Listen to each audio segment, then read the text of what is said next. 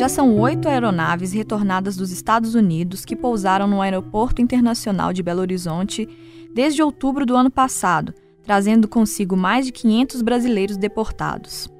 Nesta sexta, chega a nona.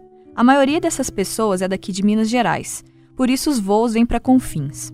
Todas elas têm em comum o fato de que deixaram tudo o que tinham para trás em busca do sonho de uma vida melhor. Indocumentados, tiveram o sonho interrompido. Mas mais do que a frustração, eles trazem de volta o sentimento de terem sido tratados como cidadãos de segunda classe. Eles falam, você está aqui porque você quer, você não tem que ligar não. Tem mais de 15 dias que minha família não tem notícia minha. Tava falando com eles agora. Nem sabe se eu estava viva, se eu estava morta, como que eu estava. Meu filho foi pro hospital porque ele tem asma, até que ele faltou ar mesmo, levaram a gente pro hospital. Aí a enfermeira me emprestou o telefone escondido dos policiais para me ligar para minha irmã, para falar que eu estava viva pelo menos. É muito ruim, a gente teve muitas vezes assim que separaram eu da minha mãe, eu não sabia onde minha mãe estava. Eu estava em um lugar, minha mãe em outro, a gente teve que beber água do vaso. Água do vaso, literalmente água do vaso. Não tem água. A gente tinha que tomar água do vaso porque não tinha. Não tinha água e se apertava assim em cima do vaso e aquela água aqui também estava lá embaixo, era água que, que saía em cima e você tinha que beber. E o frio e a comida horrível, a comida fria. Se você tivesse doente com qualquer coisa, para eles não muda nada. Não muda nada. Você está grávida, para eles não muda nada. Às vezes alguém precisa de emergência, chama, demora uma hora para chegar dentro da cela. E chega lá e fala que você está bem. Minha mãe tem pressão alta e nunca deram um remédio para ela.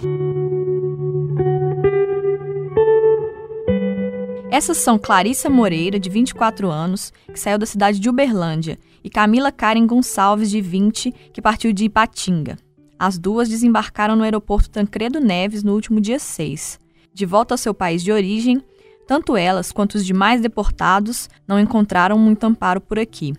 O lanche que a BH Airport, concessionária que administra o aeroporto, serve para eles no desembarque, tem sido o único gesto de acolhimento para essas pessoas. Fragilizadas, elas na maioria das vezes nem sabem como vão voltar para suas casas, muitas delas no interior de Minas, mas também em outros estados. Essa é uma questão que precisa ser discutida. Afinal, são cidadãos vulnerabilizados material e emocionalmente, que precisam de ajuda para serem reinseridos na sociedade brasileira.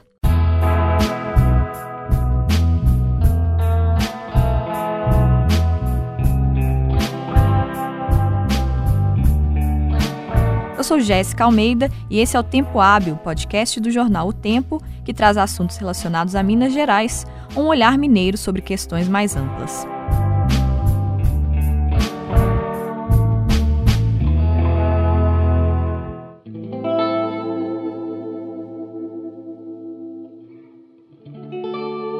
Os fluxos migratórios têm início no Brasil no fim do século XIX e início do século XX, com a chegada dos imigrantes europeus.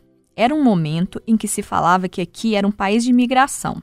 Essa era uma estratégia governamental ligada aos cafeicultores na lavoura e depois às indústrias. E tinha uma visão eugênica, nesse caso, o propósito era branquear a população. Num primeiro momento, as nacionalidades que prevaleciam eram portugueses, italianos, espanhóis e alemães. Num grupo menos prestigiado, havia também os japoneses. Esse processo se interrompe com a Segunda Guerra Mundial e depois que ela termina, nos anos 50 e 60, a migração do Brasil passa a ser mais interna, a partir do surgimento da indústria em São Paulo. Nos anos 80, a chamada década perdida, começa um fluxo de saída de brasileiros do país e o saldo migratório passa a ser negativo. Os principais destinos desses emigrantes eram os Estados Unidos e a Europa, ainda que uma parte considerável deles tenha ido para o Japão, como explica Duval Fernandes, professor do programa de pós-graduação em Geografia da PUC Minas. Nesse momento, há uma necessidade de mão de obra no Japão, então saem descendentes daqueles japoneses que chegaram no princípio do século XX, saem e vão para o Japão trabalhar nas indústrias japonesas, pois no Japão a migração é uma migração direcionada para filhos e netos daqueles que chegaram aqui no Brasil. Né? Então, esse volume até é grande, chega a ser 300 no auge, 320 mil brasileiros em, em, eh, no Japão, né, trabalhando nas indústrias principalmente, e Estados Unidos com um milhão, um milhão e tanto, e outra parcela na Europa.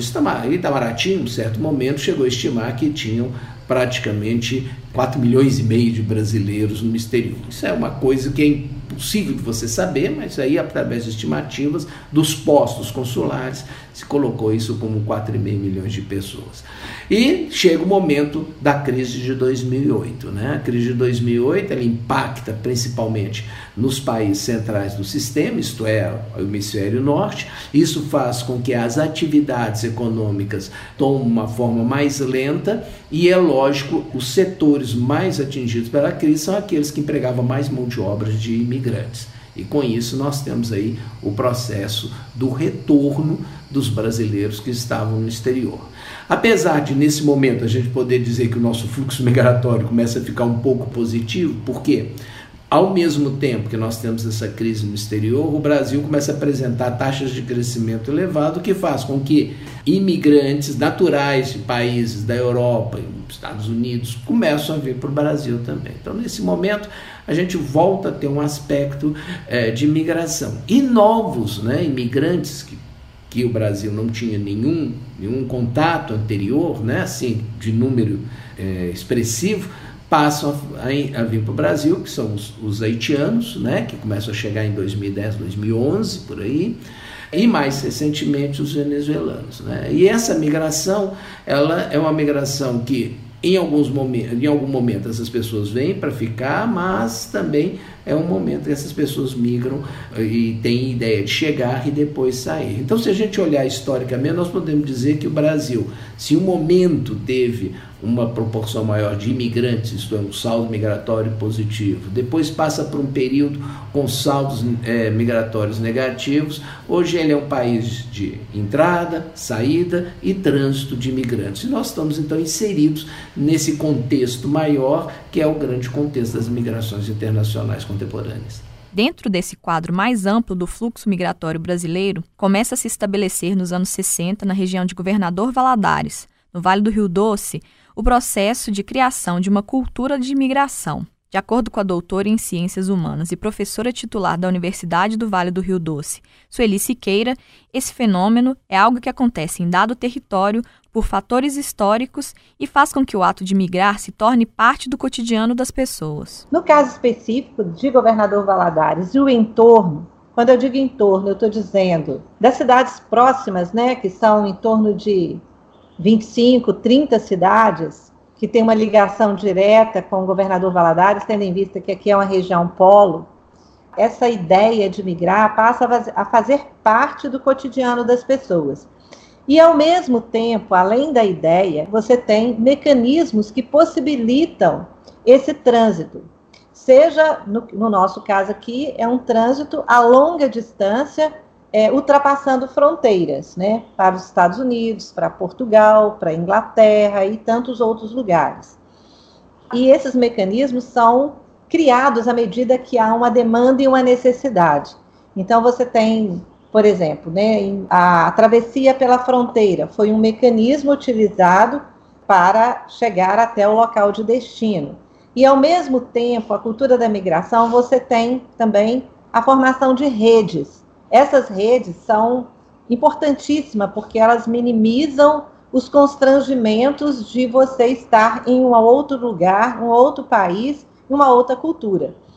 Por exemplo, né, os contatos né, para chegar nesse outro país sem falar a língua, sem conhecer o lugar, mas conseguir trabalhar nesse lugar. Então, essa rede, que faz parte também desse processo de cultura, que ele é longo, porque esse fenômeno da migração na região data da década de 60. Então, ao longo dos anos, essa ideia e essa cultura foi se configurando nesse território, de tal modo que esses mecanismos foram surgindo, à medida que eles foram perdendo a sua eficiência, outros foram também surgindo.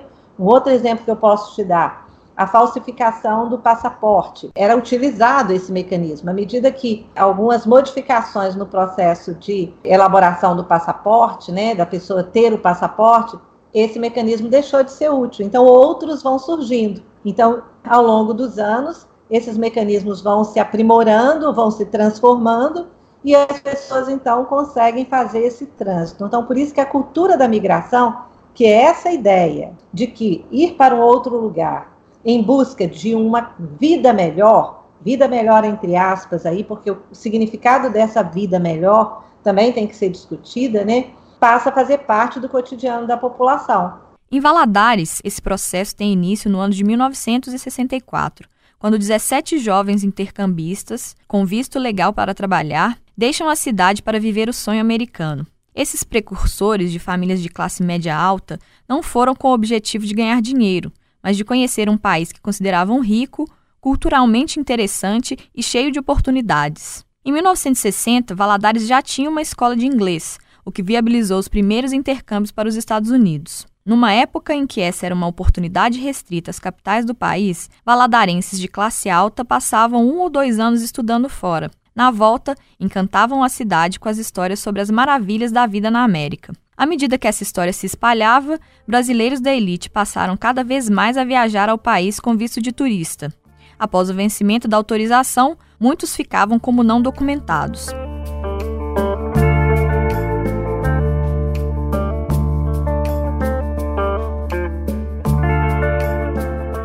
Na década de 80, com os problemas econômicos do Brasil, a classe média começa a fazer o mesmo movimento, inclusive porque já existia nos Estados Unidos uma rede de brasileiros para ajudar. Aos poucos, classe média e classe alta se consolidaram no país, se tornando empreendedores, sobretudo nas áreas de construção civil e limpeza. É essa a razão também de uma forte concentração de brasileiros na região de Boston, no estado de Massachusetts. Esse conjunto de fatores motivou um novo boom de migração nos anos 2000, quando, aí sim, a classe baixa passou a emigrar em busca de melhores condições de vida. Os Estados Unidos sempre foi o local dos sonhos, né? A, a possibilidade. Esse é o professor Duval Fernandes. De ganhos né, é, salariais expressivos, ainda mais comparado a uma situação que a nossa moeda, hoje, por exemplo, tem uma moeda muito fraca frente ao dólar, né? Isso daí faz com que é, esse seja um sonho da migração, né? E são as oportunidades que as pessoas foram buscando para chegar aos Estados Unidos. Né? Durante um, certo tempo, na década de 70, nós não precisávamos de visto para ir aos Estados Unidos. Né? No momento que passa essa necessidade de visto, os imigrantes vão buscando outras formas de chegar até os Estados Unidos. E é evidente que nesse momento, né, se a gente pegar agora já esse né, início do terceiro decênio do século, ou um pouquinho, um pouquinho antes, 2015 para cá, o que a gente vê são situações políticas e econômicas no Brasil chegando a, a, situações que nós convivemos hoje, de quase uma crise institucional completa e uma crise econômica colocada né, diretamente, faz com que as pessoas busquem migrar. É nesse contexto que se inserem as levas de deportados que têm chegado a Belo Horizonte em aviões fretados nas últimas semanas. Os retornos compulsórios recentes têm a ver com a entrada em vigor de um acordo entre Estados Unidos e Brasil que facilita deportações, eliminando trâmites burocráticos foi a retomada de uma medida que não era aceita pelo Brasil desde 2006, quando o último voo com deportados chegou também aqui a Minas Gerais. Eleito em 2016 com um forte apelo anti-imigração, o presidente dos Estados Unidos, Donald Trump, tem investido em políticas cada vez mais duras numa tentativa de impedir a entrada de estrangeiros indocumentados pela fronteira. Os MPPs sigla em inglês para Protocolos de Proteção ao Migrante, implementados em 2019, acabaram tornando mais perigoso um dos principais esquemas de burlar as autoridades para conseguir entrar em território norte-americano. O esquema conhecido como Caicai, ele acabou se popularizando. Esse é o Cristiano Campidelli, delegado da Polícia Federal em Governador Valadares. A partir do momento em que as autoridades americanas foram proibidas de prender as pessoas maiores que cruzassem a fronteira do México com os Estados Unidos de forma ilegal, acompanhadas de pessoas menores.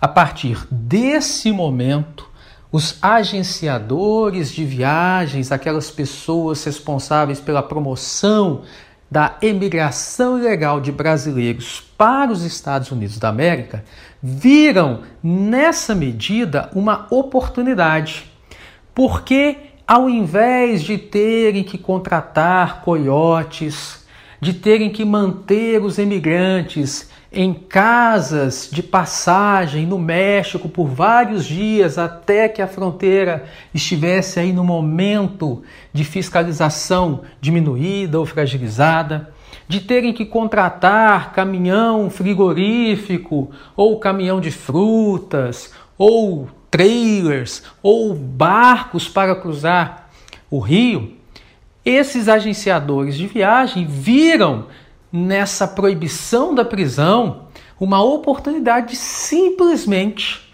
adquirirem as passagens para o México, pagarem a devida propina para as autoridades envolvidas no esquema e levarem então os seus emigrantes até a fronteira do México com os Estados Unidos, orientando-os a cruzar a fronteira e assim entregar para as autoridades americanas que não podiam mais prender essas pessoas e se limitavam então a deter essas pessoas por um curto espaço de tempo, algo em torno de um a três dias, e após passarem ali por três etapas de procedimento, elas eram então colocadas em liberdade para aguardarem soltas o julgamento da corte.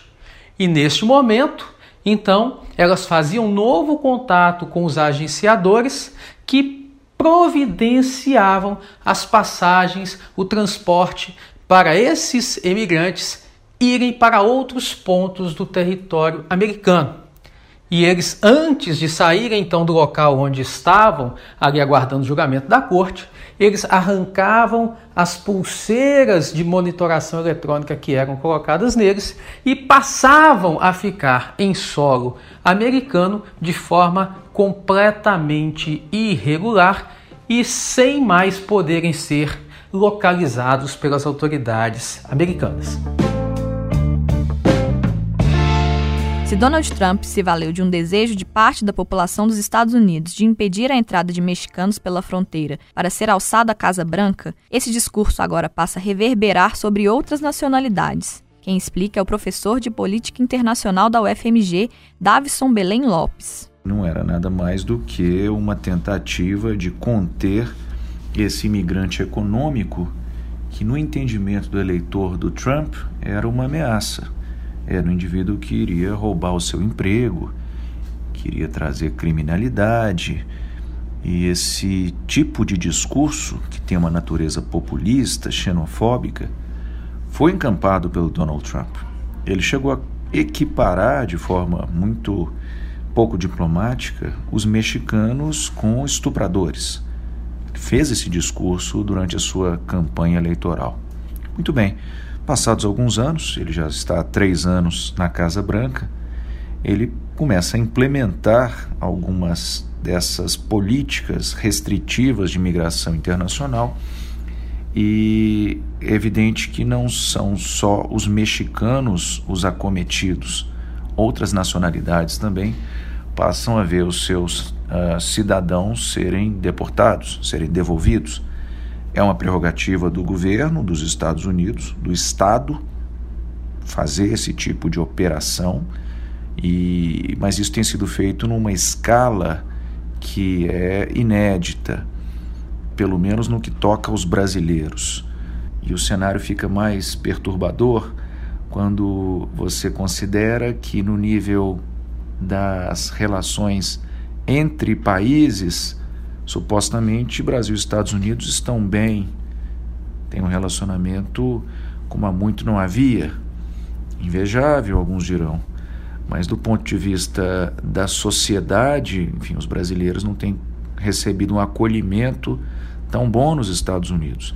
Já há relatos de discriminação, já há relatos de maus tratos de brasileiros que são forçados a usar algemas, nesse processo de devolução, né, de, de, de expulsão dos Estados Unidos. E isso é complicado, isso é problemático. Não só para quem está lá com os papéis legalizado, mas para o indivíduo comum brasileiro que decide passar férias, que viaja para os Estados Unidos, ele se fragiliza, ele se torna um alvo mais fácil, porque junto com esse tipo de política de devolução, de deportação, vem o estigma. O estigma de que se trata de alguém indesejável, de que se trata de um corpo estranho que deve ser repelido, que deve ser expulso. Clarissa Moreira partiu com o marido e o filho de três anos. Ela conta que viveu isso na pele. Come comida três vezes no dia, criança passando mal, vomitando, eles falando que é normal. Meu menino mesmo tá com diarreia, vai saber quantos dias, dizer que é normal, que tem que beber água. A gente entrou pelo México, tentou fazer travessia e se entregou em Arizona. Aí a gente fez a entrevista do asilo, aí a gente ficou sete dias, foi transferido para o Texas. Chegou lá, a gente, é, a gente é detento, é o que eles falam, que a gente vai ser tratado igual detento. E toda hora eles falam que a gente está na casa deles, que a gente não está na nossa casa. Se a gente pede comida ou pede para levar os meninos para dar soro, essas coisas, eles falam que a gente não está na nossa casa, que é do jeito que eles querem. Banheiro químico, é, estrutura é tenda, aquelas tendas tipo de festa aquelas tendas separadas dos maridos, colchão, papel alumínio, a gente dorme igual frango assado, papel alumínio, o ar-condicionado no último, para não ter perigo de doença, ar-condicionado no último, e um papel alumínio. E se rasgar, você quase pegar até arma para pedir um papel alumínio. Comida é burritos, burritos, um leite, maçã, maçã é lote. Pelo amor de Deus, não vem com maçã, não. Não aguento ver mais maçã. E um pão com peito de peru, que você não sabe se é sardinha ou se é peito de peru. Tão ruim que é. Não há sinais de que Trump vai recuar dessas medidas. Afinal, ele tem encontrado respaldo para elas dentro e fora de seu país, como explica o professor Davison. Internamente, me parece um discurso bom para mobilizar as massas. Isso se percebe nas redes sociais, isso se percebe uh, nas manifestações que há nas ruas. É um discurso fácil, o um discurso que vilaniza o imigrante, é, que transfere para o imigrante todo tipo de mal. É inclusive um recurso uh, repetido ao longo da história, não é? Tentativa de estigmatizar e transformar o estrangeiro na causa de todos os males. Isso já foi feito anteriormente ao longo da história da humanidade. É, então, isso é um ativo do Donald Trump. Ele precisa desse tipo de discurso para trazer a sua base uh, para perto de si, para torná-la ainda mais coesa. Internacionalmente, isso tem despertado um duplo movimento: condenação, em algumas instâncias uh, mais orientadas pelo liberalismo, né? digo por um pensamento liberal, quando eu falo de liberalismo. A ONU e suas agências condenam, deploram esse tipo de comportamento e de discurso político, mas por outro lado tem conseguido galvanizar alguns apoios de regimes e de uh, lideranças políticas que são assemelhados ao Trump. Então você vai encontrar discursos parecidos na Hungria, na Polônia, uh, no Brasil atualmente, e mesmo em um país como a Austrália ou o Reino Unido, seu discurso é esse. Você vai encontrar solidariedade às políticas do Trump ao redor do mundo também.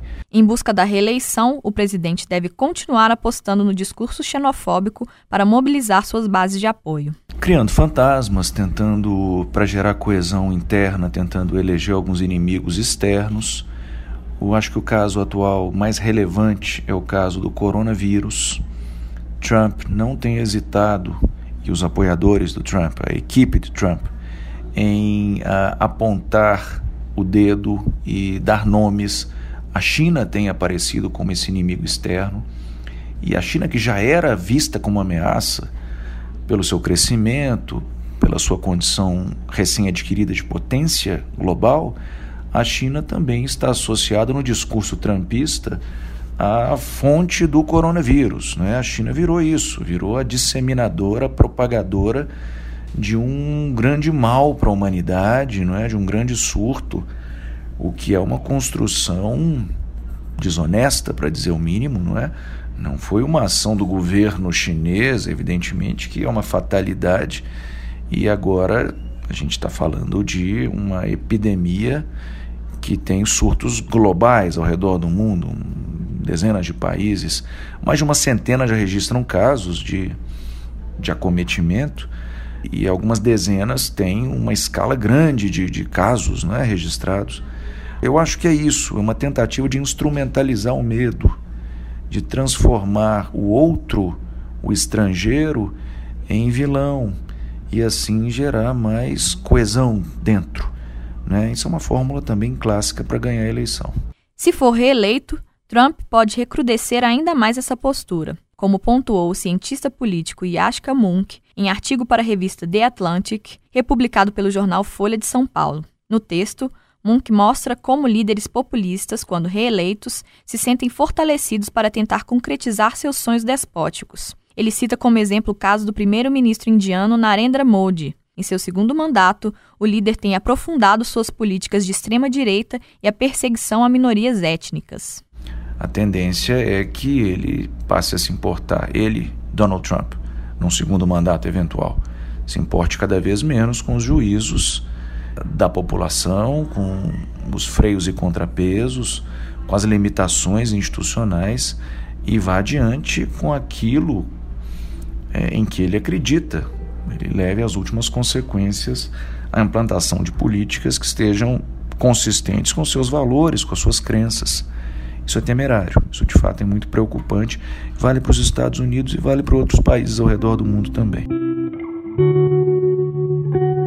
Voltando à questão dos brasileiros que tentaram entrar nos Estados Unidos sem visto e foram barrados, esse grupo de pessoas aumentou em 10 vezes em 2019, se comparado a 2018. Segundo dados do Serviço de Alfândega e Proteção de Fronteiras do país norte-americano, de outubro de 2018 a setembro de 2019 foram 17.900, enquanto no ano anterior tinham sido 1.500. No entanto, a professora Sueli Siqueira acredita que isso não vai ser suficiente para quebrar a cultura de imigração em Minas, que já está consolidada. Você tem dois pontos que estão interligados há mais de 50 anos. Então, você tem o outro estudo que eu faço é dessas famílias transnacionais. São famílias que têm parte num lugar, num país, e parte em outro país. Por isso, né, e são 50 anos de fluxo e de rede migratória. Esses mecanismos, como esse de ir pela fronteira, ele já passou por outras situações de dificuldades no sentido de conseguir ultrapassar a fronteira. Por exemplo, quando foi exigido o visto para o México, né, quando aumentou toda a fiscalização na, na, nos pontos de passagem na fronteira. Isso pode acontecer o que? O custo dessa imigração vai ficar mais cara para quem está tá fazendo isso, tanto o custo do risco quanto o custo financeiro. Mas outros mecanismos vão surgindo, porque quando, por exemplo, era impossível falsificar passaporte, sim, criou outros mecanismos. Esse novo mecanismo mesmo, que era o CAICAI, é, é recente, né, dada uma série de outras dificuldades. Então, essa ligação desses dois pontos, ela pode ter uma redução até se conseguir outras alternativas. Naturalmente, esse fluxo ele reduziu quando teve uma crise americana e houve desemprego, caiu o valor da hora de trabalho, esse fluxo diminuiu.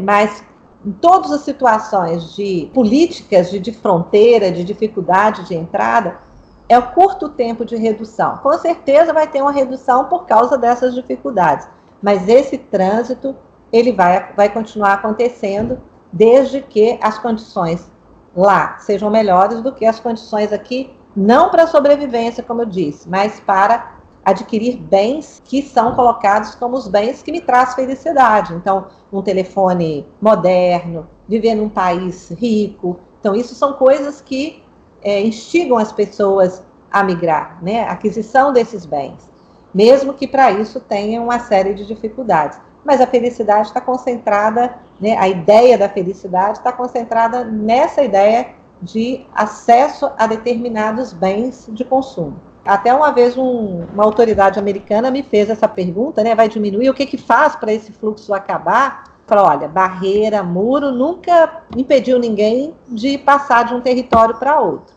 se fosse possível isso, né, a China não teria sido invadida, porque o muro que foi né, construído é um muro que se vê até de fora do planeta.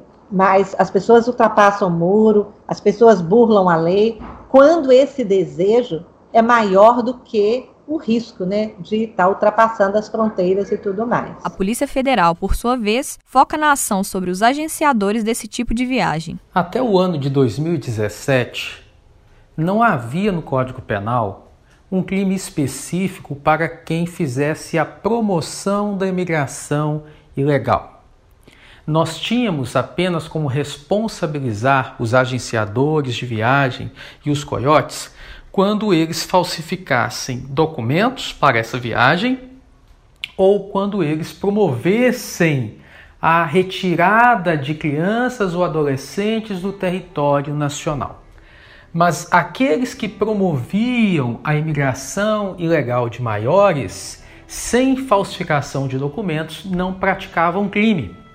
O crime somente passou a ser tipificado e somente entrou em vigência a partir de 25 de novembro de 2017, com o advento do artigo 232-A do Código Penal, que pune a promoção da migração ilegal.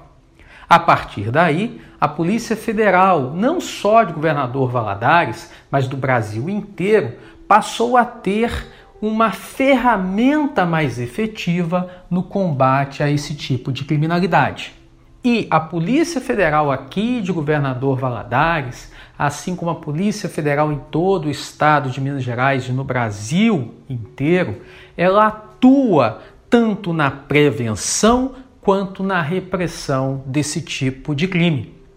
Na prevenção, através da orientação, através de uma análise criteriosa dos documentos apresentados para a feitura de passaportes, bem como também de um cuidado no controle de saída e entrada de brasileiros do território nacional. E especificamente aqui na nossa região, no que tange à repressão criminal, nos últimos meses a Polícia Federal já fez a prisão de quatro importantes agenciadores de viagem, pessoas que enviavam mensalmente para os Estados Unidos da América cerca de 40 imigrantes. E nós estamos falando aqui da descoberta de centenas de crimes de promoção de imigração ilegal. Além disso, a Polícia Federal no estado de Minas Gerais também fez a prisão do maior falsificador de documentos aqui da região de Governador Valadares. E a Polícia Federal conta sempre com as informações, com as notícias, com as denúncias feitas pela população. Se você foi vítima de um agenciador, se você foi vítima de um coiote, ligue para a Polícia Federal, faça contato conosco, nos procure, que nós estamos aqui para lhe atender e para lhe defender. Quanto àqueles que retornam, é preciso encarar o fato de que vêm fragilizados pela experiência como é o caso de Camila Karen Gonçalves, que passou por detenções na imigração, mas também pela prisão junto a criminosos. Para eles, a gente é só um, mais um número ali. Eles tiraram eu, me levaram para um lugar e minha mãe para outro. Por sorte, eu cheguei na imigração que a minha mãe também estava. Fiquei em três cadeias diferentes. Na imigração tinha jogo de vôlei, tinha. A imigração é melhor porque, né, a gente é imigrante, mas na cadeia a gente estava junto com com assassino, com traficante, com todas as pessoas, americanos, todas as pessoas do mundo, nacionalidades totalmente diferentes, culturas diferentes. Após seis meses detida, ela foi mandada de volta ao Brasil sem sua mãe e sequer pôde se despedir. Cheguei, eles chamaram meu nome e da minha amiga, a gente foi para uma sala lá, eles falaram, troca de roupa e a gente vai levar vocês para o aeroporto. Meu telefone, eles sumiram com meu telefone. E é meu, né? E eles sumiram com ele. Só a minha roupa do corpo e minhas coisas ali. Papel, não, minha mãe tá na cadeia ainda, não voltou. Eu nem abracei ela, porque eu não sabia que eu ia embora. Só me mandaram sair da cela, pega suas coisas e sai da cela. É realmente um trauma muito grande. Essa é a professora Sueli. Além né, de não ter conseguido, muitos estavam indo encontrar com a família, né, muitos estavam com os bens que tinha, né, gastaram dinheiro em função de que iriam depois conseguir pagar esse dinheiro, né, trabalhando lá. Então retornam com dívidas que não sabem como pagar, a frustração né, de não ter conseguido chegar e toda né, o peso social que ele vai enfrentar em relação a isso, um peso social de que alguém que né, foi um fracasso, não conseguiu atingir o objetivo. Então essa ideia do fracasso, esse processo de humilhação pelo qual ele passou, isso vai repercutir numa dificuldade de retomar a vida aqui, mesmo que tenha só dois meses, às vezes alguns até menos, né, do que isso, mas a vivência foi muito intensa nesses dois meses de um processo de humilhação e de retorno em condições piores do que quando foi, exatamente por causa da dívida e de toda essa humilhação que ele sofre nesse processo. Então, eu sempre falo que seria muito importante que houvesse algum tipo de ação, porque essas pessoas vão adoecer, as pessoas estão doentes, elas precisam de acolhimento, e esse acolhimento não está acontecendo. Né? Não há nenhum tipo de ação por parte das autoridades brasileiras no sentido de acolher essas pessoas para que elas possam se reintegrar, voltar, se tratar, se curar para reintegrar novamente né, ao mercado de trabalho, à família e tudo mais. Então, a situação psicológica principalmente, mas também econômica desses retornados é uma situação grave que merecia um, um cuidado especial. De acordo com o professor Duval Fernandes, aqueles que não completam o projeto migratório são os mais fragilizados. São várias histórias distintas, né? Mas o que fica mais vulnerável é aquele que não realiza o sonho. Muitas vezes você sai com apoio da família. Nós tivemos em algumas entrevistas pessoas que voltavam e ficavam escondidas durante dois, três meses com vergonha, porque tinham feito até festa dia da saída dele e ele estava voltando pior do que foi. Não podemos esquecer que para chegar à fronteira mexicana, né, com os Estados Unidos, não é uma viagem que você compra um pacote. Ele critica a atitude do atual governo se submeter aos desejos do governo norte-americano de maneira ampla e irrestrita. acredito que nem mesmo no momento da ditadura militar nós tivemos uma visão assim de submissão tão grande. E sempre foi da parte do governo americano uma tentativa de fazer esses voos fretados, né? O que a resposta do governo brasileiro sempre foi é que, claro, não cabe ao Brasil dizer que o americano pode ou não deportar um brasileiro mas que ele fosse feito em voos comerciais e não em voos fretados. Havia também a questão documental, que o Brasil exigia que houvesse uma solicitação explícita do imigrante em relação a obter, por exemplo, um título de, de nacionalidade para que estava que seria brasileiro. Então, isso era um processo que partia do imigrante, né? De certa maneira, você garantiu o direito dos imigrantes.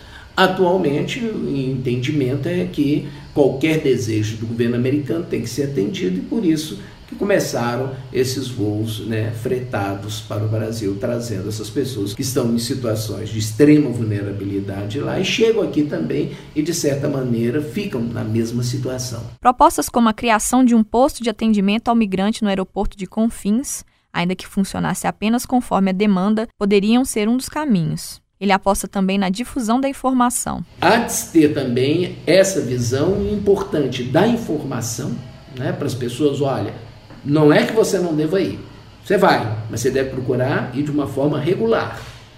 Se você não quer ir regular, quer do outro jeito, vai, mas olha, o que pode acontecer é isso, isso, isso, e você está levando crianças, você tem que ter cuidado com eles também porque tem toda uma situação de tráfico rápido de criança. Você fica numa fronteira onde se sabe que ali passam pessoas, mas também passam drogas, passam uma série de outras coisas naquela fronteira. Pessoas acham que, no fundo, em termos de valor né, que, do, do, que recebe do mar, é o mínimo, né? Porque, e você pode cair numa situação de ser obrigado a fazer um ilícito no outro país. Quer dizer, você já tem o problema da entrada é, no caso americano, como criminaliza a migração, é um, é, um, é um ilícito, é um crime, você pode estar levando, por exemplo, drogas, você está aí numa outra situação pior ainda. Né? Então é preciso esclarecer muitas pessoas, não é impedi-las, mas mostrar a realidade que elas vão enfrentar.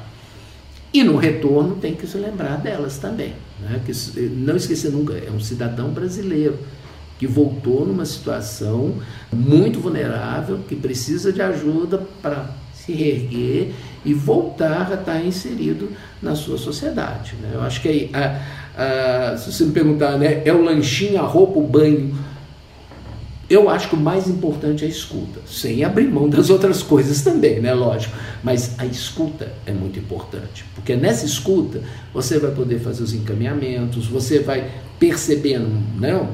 Pessoas especializadas vão perceber se tem algum trauma que está surgindo maior, se tem algum problema maior que precisa ser trabalhado para que essa pessoa possa a voltar a estar inserida na sociedade, a trabalhar, a criança na escola, tudo isso. Medidas nesse sentido já estão sendo tomadas pelo Observatório de Migração Internacional de Minas Gerais, composto por instituições como a PUC Minas, a UFMG, a UENG, o UniBH, a Univale de Valadares, o Instituto Isabela Hendricks e ONGs que possuem experiência em atendimento a imigrantes. No próximo dia 17, o Observatório e a DPU, Defensoria Pública da União, promovem o segundo Fórum Estadual de Migrações. O evento vai ser realizado na sede da DPU a partir das seis e meia da noite e, entre os temas discutidos, vai tratar da formação de um grupo de trabalho que lide com o tema dos retornados, pensando formas como a sociedade civil possa contribuir para que a situação seja melhorada.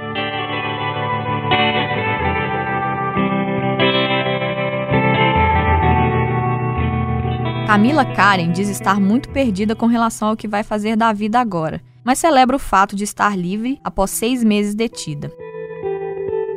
Mas eu não sei o que eu vou fazer. Eu tô meio perdida, porque ao mesmo tempo estava presa e agora tô livre. Seis meses é muito tempo. A gente tem que dar muito valor no Brasil, porque a gente fala que é ruim, mas aqui é muito bom. Muito bom. Aqui a gente realmente é gente, e lá não. Eu só falo que Gente, se vocês não tiver visto, não tiver como ir, não vai pelo jeito errado. Não vai, porque a gente foi sofreu grandes consequências. Tem muita gente que está lá dentro pelo jeito errado que não sofreram, mas pela sorte conseguiram passar, mas a gente infelizmente não. Agora eu quero ficar aqui, eu não quero saber dos Estados Unidos mais não.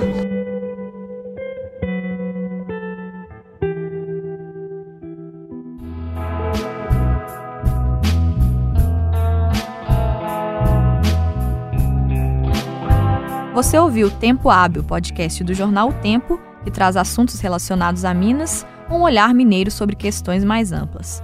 Toda quinta-feira, a partir das seis da manhã. A captação do áudio foi feita pelo Elvis Lopes. O roteiro, a edição e a mixagem foram feitos por mim, Jéssica Almeida. A música tema é do Fábio Correia. O Tempo Hábil volta na semana que vem. Até lá!